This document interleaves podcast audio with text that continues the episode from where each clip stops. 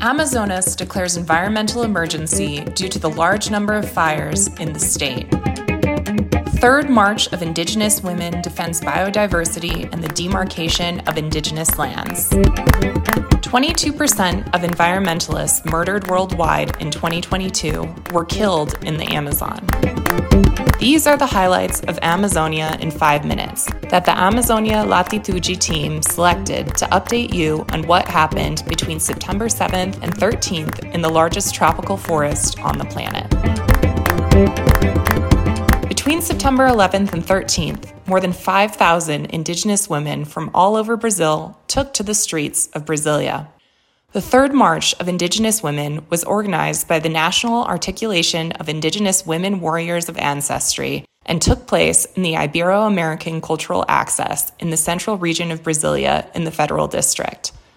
In addition to Brazilian women, Indigenous people from other countries like Peru and the United States also participated. The women marched under the theme Women Biomes in Defense of Biodiversity for Ancestral Roots. Their main agenda was the demarcation of indigenous territories with an exigent timeframe for judgments. The president of the National Foundation of Indigenous Peoples, Joenia Wapishana, explained the importance of the struggle of indigenous women in an interview with the AFP agency.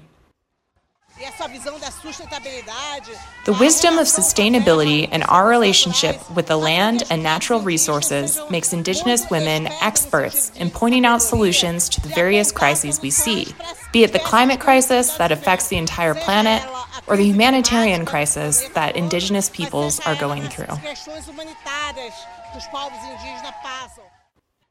During the three days of the event, Debates, working groups, and cultural presentations took place on topics like the participation of Indigenous women in politics, climate emergencies, gender violence, mental health, and Indigenous accessibility to education.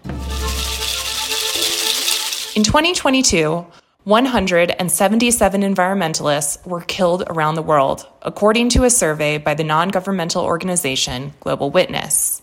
The NGO's most recent report, released on Tuesday the 12th, contains the data.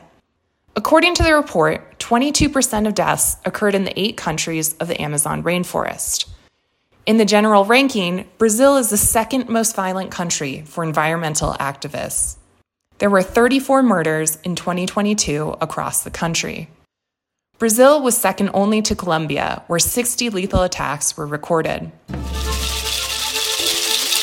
On Tuesday, the 12th, the governor of Amazonas, Wilson Lima, declared an environmental emergency in the state. The measure was taken because of the large number of fires in Amazonas in August and September. Throughout August, 5,474 hotspots were recorded in the state, according to the National Institute for Space Research, INPE. Almost 4,000 hotspots were recorded within the first 10 days of September. This is the highest number of fires recorded for September since 2021. Governor Wilson Lima's decree was made to try to reduce the impacts of illegal deforestation and fires in the state.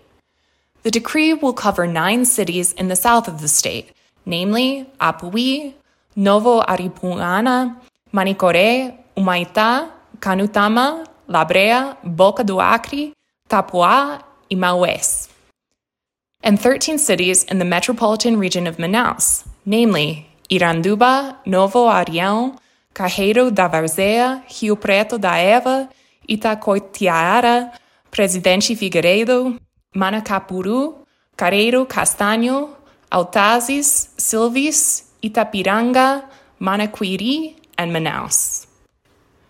Actions to control deforestation and fires will be carried out by the Department of Environment in cooperation with other state bodies.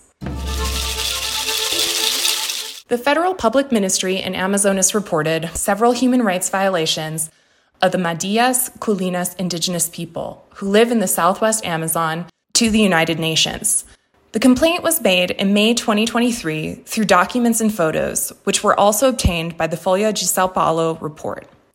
Reports indicate that Indigenous people live with malnutrition, food insecurity, abandonment, rape, suicide, and violent deaths. The complaint was made due to the public authorities' lack of aid and solutions. The law school at the State University of Amazonas, the Indigenous Missionary Council, Operação Amazônia Nativa, Indigenous peoples organizations, and translators of the Madia Kulina language also endorsed the document sent to the UN. The National Foundation of Indigenous Peoples, questioned by the Folha de Sao Paulo report, has yet to comment on the matter.